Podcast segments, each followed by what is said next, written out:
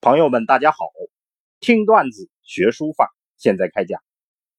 上次我们讲了姜夔续书谱里面的段子“真行草书之法”，今天我们还讲姜夔续书谱里另一个段子“珍贵方，草贵圆”。珍贵方，草贵圆，意思就是真书贵在方，草书贵在圆。好，下来我们串讲一下原文。方圆者，真草之体用。方圆是真书草书的体用，意思就是本体和应用的统一。真贵方，草贵圆。真书贵在方，草书贵在圆。方者参之以圆。圆者参之以方，方要里面参入一些圆，圆者里面要参入一些方，思维妙矣，这才达到了精妙。然而方圆曲直不可显露，但是方圆曲直这些因素是不能过分显露的，只需含涌。亦出于自然，一定要包含沉浸在其中，完全出于自然。好，我们诵读一下这段文字：方圆者，真草之体用。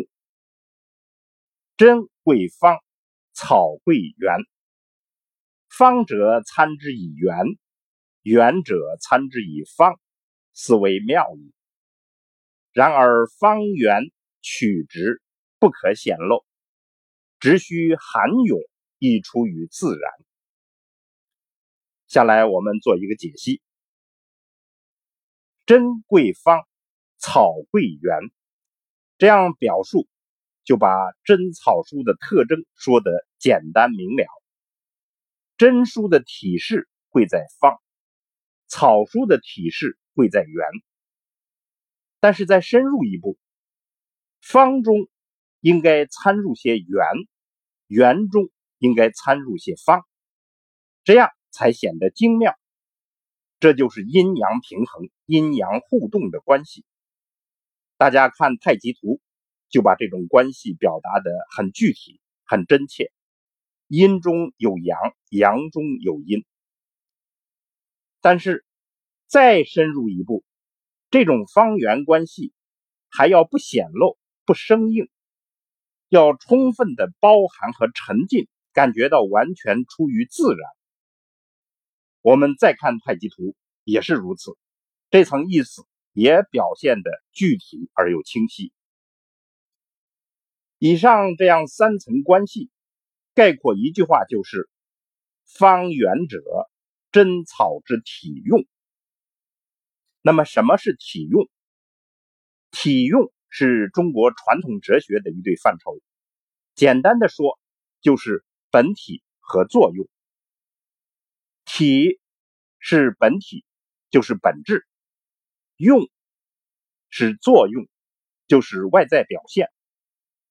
具体到书法，这里讲的是真草书、真书和草书。姜夔说：“方圆者。”真草之体用，就是说，方圆是真草书本质特征和外在书写效果的统一。真书的本质特征和外在书写效果是以方为主，参之以圆；草书的本质特征和外在书写效果是以圆为主，参之以方。真草书的方圆要各自达到完美的统一，浑然一体，这样就可以说方圆者真草之体用。这种说法如果还太显玄妙，我们就表达的再实用一些。所以今天段子的结论就是：体用话题最实用的意思就是方圆的恰当运用。不仅是我们书写真草书的不同手段，更反映了真草书的不同本质。手段和本质要达到完美的统一，才是好的书法。好，听段子学书法，我们下次再见。